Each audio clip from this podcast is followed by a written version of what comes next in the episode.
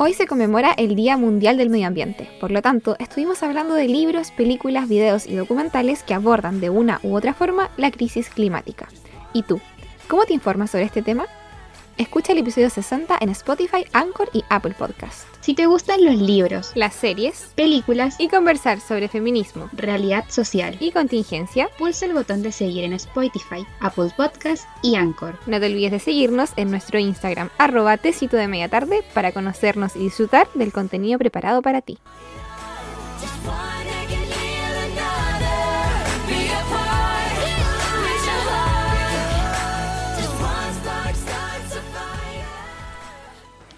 Hola y sean bienvenidos, bienvenidas y bienvenidas a un nuevo episodio de Tecito de Media Tarde. En este episodio, como seguramente ya vieron por nuestra publicación en Instagram, vamos a hablar sobre libro de crisis climática. Como siempre no estoy sola, estoy acompañada de la Connie. Hola, ¿cómo están? Sean bienvenidos a este nuevo episodio del podcast que como ya mencionó la Sofi, tiene una temática especial porque hoy se conmemora el Día Mundial del Medio Ambiente y no queríamos dejar pasar esta fecha porque creemos que es súper importante visibilizar eh, la crisis ambiental, la crisis climática y entregar un poco de, em, herramientas para informarnos más y hablar del tema simplemente. Así que Sofi, eh, ¿cómo estás Sofi? ¿Cómo, ¿Cómo iba tu semana?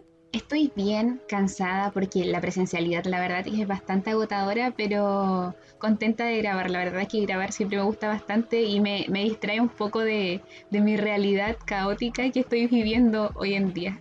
Y a ti, Connie. Bueno, ya dijiste cómo estás, pero ¿cómo ha estado la vuelta de la presencialidad para que les puedas contar a los auditores? Bueno, la vuelta de la presencialidad ha estado muy intensa. Eh, muchas actividades por todos lados, no solamente como estudiar. Eh, le he pasado súper bien, sí, no lo voy a negar. Eh, pero sí, eh, harto agotamiento, pero como decía la Sofi, estoy muy contenta de poder grabar contigo porque en el episodio anterior no estuve. Entonces estoy muy contenta de poder tener este diálogo. Igual es rico estar como solas. o sea, no es que no me guste grabar con una invitada o un invitado, pero es mucho más relajado. Ya no está esa tensión que tenemos cuando invitamos a alguien. Entonces se siente mucho más más cómodo poder estar hablando aquí. ¿Qué hora es? Son 5 para las 12 de la noche. Hablar de libros, de películas, de series y de otras cositas también. Así que yo muy feliz. Así claro, vamos a ir a partir para ya em, no extender mucho el episodio. Y Sofi, no sé qué, qué quieres recomendar primero o de qué nos quieres hablar, porque en lo personal yo tengo más como títulos que quiero revisar más que, que he leído y quiero recomendar. Así que no sé con qué quieres comenzar. Yo voy a comenzar por un libro que me gustaría leer, que se llama El planeta inhóspito, la vida después del calentamiento de David Wells Wells, que fue publicado en 2019 y él es un periodista de The New York Times. El libro habla sobre el calentamiento global y sus consecuencias futuras, y el libro la verdad es que no presenta soluciones y eso es algo que a mí me llamó la atención del libro, porque no es un libro esperanzador que nos habla de que hay un planeta hoy en día. El autor cuenta con total franqueza las consecuencias que tiene el calentamiento global y en la sinopsis se señala que aún no presenciamos por completo las consecuencias del calentamiento global y habla sobre estas consecuencias futuras, que va a haber hambruna, van a haber plagas, migraciones, conflictos armados, que es lo que se señala en la sinopsis. Entonces, eso fue lo que me llamó mucho la atención del, libro, sobre todo porque a él se le trató de alarmista y él critica, ha sido como bastante crítico de los medios de comunicación y de los científicos por no hablar de la dureza, eh, con dureza del calentamiento global. Y otra cosa que expuso en una entrevista que estuve leyendo eh, fue que él dijo que los cambios deben venir desde lo político, que la transformación política es mucho, mucho más importante de lo que podemos lograr a nivel personal. Que los cambios a nivel personal pueden hacerse, claro que sí, pero lo político era lo fundamental en esto. Entonces por eso quise leer su libro, aparte que hizo una columna para The New York Times, que fue como una de las columnas más leídas desde 1968, creo que se decía por ahí, entonces obviamente capturó completamente mi, mi atención cuando me interesó sobre este libro. Bueno. El ¿Cómo se llama? El planeta inhóspito. La vida después del calentamiento. Guau, suena muy interesante. Muy interesante. Y también me, cuestiono eso porque eh, yo soy muy de mm, cambiar mi estilo de vida personal para hacerlo un poco más sustentable y cuando yo lo menciono a veces la gente me dice, ya, pero eso no va a hacer nada. Eh, y yo le digo, ya, pero mi conciencia al menos queda tranquila, pero es muy cierto lo que tú lo que tú nos comentas sobre lo que plantea ese libro, de que los cambios políticos son súper importantes. Y yo creo que también tenemos que estar muy ojo con eso, con, la, con el borrador de la constitución y todo lo que va a implicar tener reales cambios políticos para contribuir a, para contribuir a la lucha contra el cambio climático. Sí, es verdad. Él lo señala como claramente que nuestro, nuestro voto es fundamental para el día de mañana. Qué fuerte. Hay que estar muy atentos y atentas. Ser ciudadanas responsables. Connie, ¿cuál es el libro que, leíste o que quieres leer sobre cambio climático? ¿O un documental, película? Yo tenía dos libros a los que ya les había echado el ojo que quería hablar eh, en este episodio sobre los que quería leer, pero eh, antes de grabar, con la Sofi estábamos conversando de otro tema y salió a colación el libro eh, Revolución Reflexiva de Humberto Maturana y Jimena Dávila. Y a mí se me había olvidado por completo que había leído ese libro, porque usualmente cuando no leo los libros en físico se me olvidan que los leí y que están por ahí en, perdidos en mi memoria. Y claro, este libro es súper bueno, yo creo que para iniciar como un proceso de información al respecto de nuestro impacto en el ambiente, en la sociedad, etcétera, porque más que ser bien teórico es bien introductorio. Se repiten varias ideas y creo que en algún momento hablé de este libro en el podcast, no estoy segura, pero eh, ofrece diversas, como dice, eh, es una reflexión, revolución reflexiva, sobre cómo nosotros somos depredadores de nuestro ambiente, el rol que ha jugado la pandemia, el rol que juega en la educación eh, de los niños y también de nosotros como, adultos. Y bueno, como no tienes preparado, no sé si lo estoy explicando bien, pero creo que es un buen libro para comenzar. Pero quiero hablarles del libro que, que yo quiero leer hace bastante tiempo y que todavía no lo hago por X razones, que es Primavera Silenciosa de Rachel Carson. Este es un libro que mm, conocí por un taller como de escritura y mm, que habla un poco que es uno de los primeros libros que hizo que surgiera el movimiento ecologista como contemporáneo. Ya, eh, Rachel Carson es bióloga marina, es zoóloga estadounidense y en este libro lo que hacía era muy específico. Eh, ella denunciaba los efectos nocivos que tenía el DDT, que es un pesticida, que se utilizó mucho en los años 50 em, para obviamente las plantas, obviamente, y que también fue usado en la Segunda Guerra Mundial eh, para, para las plagas, ¿cierto? Y que también se usaba con ganado e incluso con humanos durante los 50, entonces ella puso alerta eh, con este libro y revolucionó el mundo, literalmente lo revolucionó porque eh, ella mencionaba en este libro que el pesticida pasa a la cadena trófica y afecta a otros animales como por ejemplo las aves y que al no haber aves iba a ser una primavera silenciosa. Esa es como la, premisa del libro. Y ella fue muy ninguneada, de partida era una mujer que hacía esta denuncia. Em, decía que no había evidencia científica, siendo que ella tenía estudios, era, era del mundo de la ciencia. También muy apegada a la literatura desde su infancia, ella sabía que quería ser escritora. Le dijeron histérica, le dijeron comunista, etc. Pero ella seguía difundiendo este mensaje eh, no solamente a través de la venta de su libro, que fue un éxito, sino en televisión con diversas entrevistas y a raíz de eso, dos años después, eh, en Estados Unidos se mm, creó la ley que regulaba el uso de los pesticidas. Y ella falleció también, no alcanzó a ver el fruto de lo que hizo su libro, eh, falleció de cáncer antes de ver eso. Y bueno, es un libro, como les decía, que es uno de los pioneros en la aparición de los movimientos ecologistas y a mí siempre me ha llamado mucho la atención, siempre he querido leerlo, pero aún no lo hago, ¿ya? Eh, aún no lo hago. Y además que es, es una gran autora, o sea, tiene muchos otros libros, ella como decía es bióloga marina, tiene muchos libros sobre el mar, sobre el océano, que encuentro que es un temazo, así que mm, espero poder leerlo algún día, ¿ya? Y, pero es como más como por por el impacto que causó, que como oh, me interesa mucho el tema de las pesticidas. No, no es por eso, es como para ver cómo, cómo fue como su impacto. Ese es el, libro que, bueno, el libro es del 62, entonces igual ya es más, más viejito. No sé si lo conocía, Sofi, o lo había escuchado alguna vez. no, nunca había escuchado el libro. Y también es del 62, entonces estoy como bastante impresionada por la por el, por el año en que fue escrito. Sí, es un libro de denuncia. Yo vi un video en YouTube que me pareció muy bueno sobre la vida de Rachel Carson. Que igual siento que es importante em, difundir la obra de científicas Sí, que hicieron labores tan importantes. Entonces yo voy a dejarles el link en la descripción del episodio para que vean ese video y conozcan a Rachel Carson. bueno, y tienes toda la razón, absolutamente toda la razón.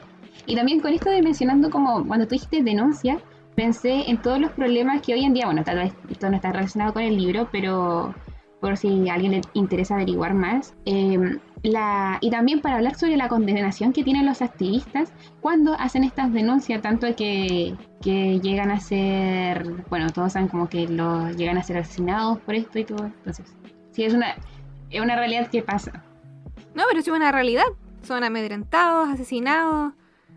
Es una realidad. Entonces, es. Yo admiro mucho a las personas que hacen estas denuncias, que son valientes y que no se dejan amedrentar por los poderes, que al final son lo único que no les conviene que estos, estos contenidos científicos sean eh, bajados, entre comillas, ¿cierto? Sí, bajados a la, a la población civil, que como yo, por ejemplo, no se maneja tanto en, en un tema que es más duro científico. Así que eh, espero que aparezcan. Yo sé que hay mucha Rachel Carson por ahí y que hagan esta labor me parece súper importante.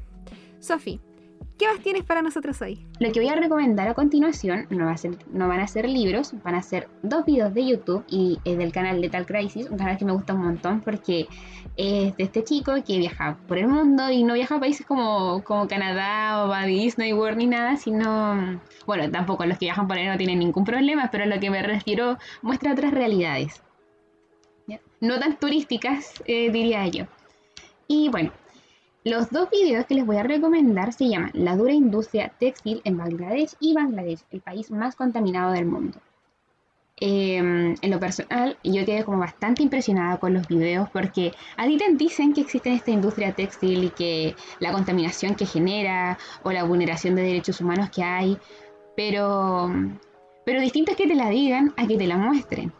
Y el, ver que la crisis climática también conlleva a la vulneración de derechos humanos es otra realidad que se tapa. Entonces, por eso como te recomiendo estos videos de YouTube y que son bastante buenos y muy informativos para que los vean. Vamos a dejar el link, ¿cierto? En la descripción del video para que los puedan revisar. Yo igual los quiero revisar. A mí el tema de la ropa me, me llega directamente porque yo hago el intento de, eh, de no consumir en el retail, ¿cierto? De buscar otras alternativas porque es lo típico que uno ve, ¿cierto? En las imágenes. Las imágenes que salieron, por ejemplo, del desierto de Atacama, donde estaba toda esa ropa. Y, y como tú dices, es... Porque al final la crisis climática es más que la crisis climática. Es un problema social, económico, político y que eh, vulnera muchos derechos eh, de, de muchas personas. Entonces, afecta, nos afecta directamente como sociedad. Sí, sí, es verdad y creo que tal vez para nosotros es un poco difícil verlo porque nosotros, yo no soy la afectada por la, hoy en día yo no soy la afectada por la crisis climática, pero hay pa- países que sí están pasando por ello o ya están existiendo migraciones forzosas por la, eh, por la crisis climática. Entonces, para, creo tomarle el peso a la situación y la verdad es no hacerse el ignorante porque creo que eso es lo que a veces hacemos, como es mejor no saber. Sí, a veces es- sí, es cierto. ¿ah? Yo, yo creo que todos hemos caído en eso, como preferir no saber para quizás no cambiar un comportamiento que nos queda cómodo. Y lo que igual hay que, al menos yo personalmente hago ese mea culpa de, de que a veces ciertas cosas que mm, mejor si no lo sé porque así me quedo donde estoy, ¿cierto? Bueno, vamos a seguir. Yo tengo una recomendación de una película que vi hace muchos, pero muchos, muchos años atrás que es de monitos. O sea, bueno, yo le digo monitos, es de animación. Eh, ¿Has visto el Lorex, Sofi? Eh, no, nunca la he visto, pero creo que Taylor Swift habla como, es, interpreta la voz de uno de los personajes. Inter- Exactamente, está ahí, yo me acordé de ti. Es Lorax en busca de la trúfula perdida. Y claro, tiene las voces de Zac Efron, de Taylor Swift y de la veterana que descansa en paz, Betty White. Eh, es una película que yo vi en clases en, bueno, no sé, estaba en sexto básico probablemente, ciencias naturales era todavía, biología, no sé, con la profe Coté. Profe Coté, si está escuchando esto, un saludo para usted, la quiero mucho. Eh, The Lorax es una adaptación de un libro infantil, así que igual queda súper bien porque está basada en una historia de un librito, escrito por Dr. Seuss, ¿cierto? Y publicado por primera vez en 1971. ¿Y qué es lo que narra? Voy a leer la sinopsis porque yo me acordaba bien poco, pero me acuerdo que tenía un potente mensaje medioambiental. O sea, de, de, crear conciencia ambiental. Narra la complicada situación que atraviesa el medio ambiente y se centra en el personaje de El Lorax, Em, que se comunica con los árboles y las plantas. El antagonista de esta historia es el personaje Onsler, que quiere destruir la naturaleza. Es muy simple la historia. Esta se erige así como una fábula en contra de la sociedad industrializada que pone en constante peligro el equilibrio de la naturaleza a través de dos personajes que se convierten en la personificación del bien y el mal.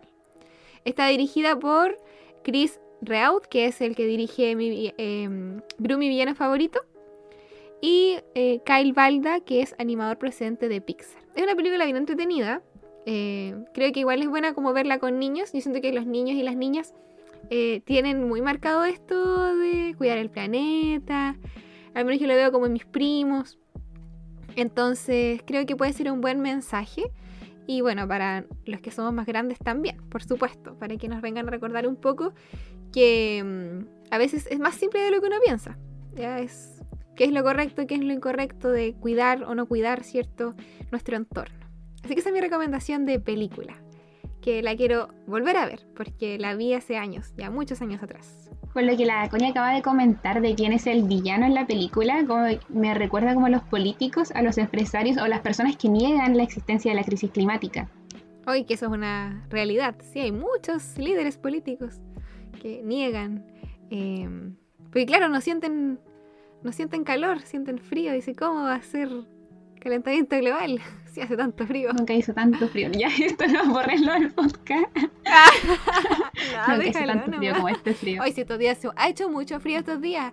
En Concepción ha habido una, bueno, en varias partes, creo que en la región metropolitana, en la región del Biobío, ha habido una ola de ha, habido una ola de frío. Muy bajas temperaturas lunes, martes y miércoles. Estamos grabando esto un viernes. Sí. Esta semana de verdad que nunca había habido tanto frío. Se me enredó la lengua. Nunca había sentido yo tanto frío como yendo a la calle. Sí, es verdad. La verdad es que yo el lunes, martes, tuve, debí de ir a la universidad y horrible, pero horrible el frío. Mis deditos se me congelaban. Me puse... Guantes. Eh, es que no tengo guantes, todavía no me compro guantes.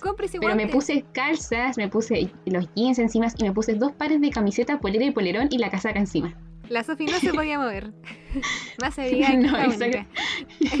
sí, más abriga que hija única, exacto. Yo el lunes me fui a vacunar congelada. Yo soy una persona friolenta. Em, muy friolenta. Entonces, en parte, yo estoy muy acostumbrada a andar con poca movilidad. En el sentido de muy, muy abrigada. Con hartas capas de ropa. Pero sí, ese día salí también, cometí el error de salir sin guantes y no, mis deditos sufrieron también, me dolía escribir en el teléfono, tribunales, las bancas escarchadas, no, hacía mucho frío. Eh, pero ya, volviendo, ay, pero ya, volviendo a lo que nos convoca en este episodio. Eh, Sofi, ¿tienes alguna otra recomendación? ¿De libro, película, serie, video, canción, lo que tengas? Sí, sí. La recomendación que tengo a continuación es una guía que se llama Zero Waste es de Ali Bispo y fue publicado en 2019. Y el libro en sí se presenta como una guía que nos enseña trucos y consejos, que es lo que señala la sinopsis, con el propósito de llevar una vida más sustentable. Y muestra como lo que, lo, con lo que hay. Y se relaciona con lo que decía la Coña anteriormente, que con pequeños cambios podemos mejorar, em, podemos llevar una vida más sustentable, podemos ayudar al planeta y también vivir de acuerdo a nuestros valores, y creo que es algo importante también, ¿cierto? Sí, por supuesto. Y bueno, el libro, como lo dice su título, habla sobre el zero waste, que es producir la mínima cantidad de desechos o reducirlos. Y, y de eso habla el libro, da, consejos, da opciones, etc. ¿Dónde lo podemos encontrar? En Busca Libre, incluso tenía descuento, creo. Eh, en Busca Libre estaba disponible y también la autora del libro, ella es bloguera y tiene su página de Instagram y sube contenido y contenido muy pero muy bueno. Entonces se la recomiendo totalmente porque me estuve, estuve consumiendo todo su contenido cuando estuve averiguando sobre libros de crisis climática. Ay, qué buena recomendación, a mí me gusta mucho porque yo siento que a veces los cambios tienen que ser un poco paulatinos, especialmente en la vida cotidiana muchas veces em, uno cree que hay que hacer como grandes cosas como para disminuir nuestro impacto como en el mundo, pero a veces es como muy simple como, no sé, rechazar una bombilla o llevar mi propia bolsita al supermercado eh, o cuando voy a comprar, no sé, un libro, ah, una, un material de algo o pensarlo dos veces si voy a imprimir este texto. Eh, no sé, siento que a veces los cambios más son más chiquititos y como hablábamos ya hace un rato, eh, yo siempre me cuestiono eso, pues como, ¿será útil realmente que una persona esté evitando comer un poco menos de carne? ¿Será útil? O mm, cuando en realidad hay empresas que contaminan y dañan el planeta de una forma estratosférica en comparación con uno que un punto en el planeta. Pero yo elijo creer que sí. Quizá en mi ignorancia elijo creer que sí y y me siento, como tú dices, pues viviendo de acuerdo a mis valores, que quizá incluso es más eh, eh, muy importante.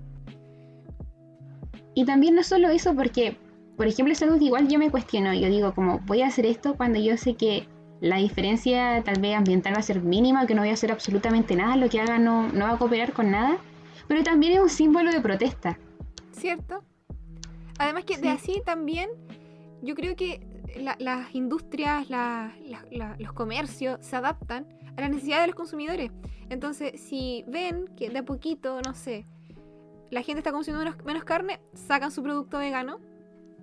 Eso es porque el impacto es real, porque algo está cambiando los patrones de consumo y funciona. Por algo ahora existen opciones veganas en o vegetarianas al menos en muchos locales de comida. Es algo por solamente la presión de uno como consumidor, como consumidora. Entonces, yo creo que sí son posibles los cambios, así que vayan y lleven su bolsita y hagan pequeños cambios, porque al menos yo elijo creer que, sí, que cooperamos con algo. Igual hay que comprar menos libros, yo, yo trato de pensar en eso también, porque, claro, eh, consumir menos, como pensarlo dos veces, igual es un ejercicio, yo creo, positivo. Voy a leer ese libro, me lo voy a comprar. voy a conseguírmelo por ahí. Connie, ¿tienes algún otro libro, un documental o película que te gustaría comentar con nosotros? Sí, tengo un libro y un documental que quiero ver, pero están ligados entre sí, entonces me voy a extender mucho. Es El libro de la esperanza, una guía de supervivencia para tiempos difíciles de Jane Goodall y Douglas Abrams. Bueno, yo a Jane, no sé si estoy diciendo bien su nombre, Jane Goodall, Goodall, Goodall, ¿ya? Bueno, yo conocí a Jane Goodall por Cuentos de Noches para Niñas Rebeldes, que es un libro que hace un compilado de biografías de mujeres en formato cuento breve para leérselo a las niñas, niños, niñas eh, antes de dormir, como dice su nombre. Y bueno, yo leí este libro, claramente no para dormir, pero mm, para aprender de mujeres muy bacanes como ella, que es una etóloga, que mm, eh, trabajaba con primates, con, con, eh, con, con chimpancés salvajes y no sé por qué, como que su nombre me quedó siempre muy grabado. Habrán sido, no sé, más de 40 historias, pero su nombre siempre me quedó muy grabado y me gustaba mucho como esta idea de que ella fue entendiendo a estos seres y volviéndose como, como su, compañera.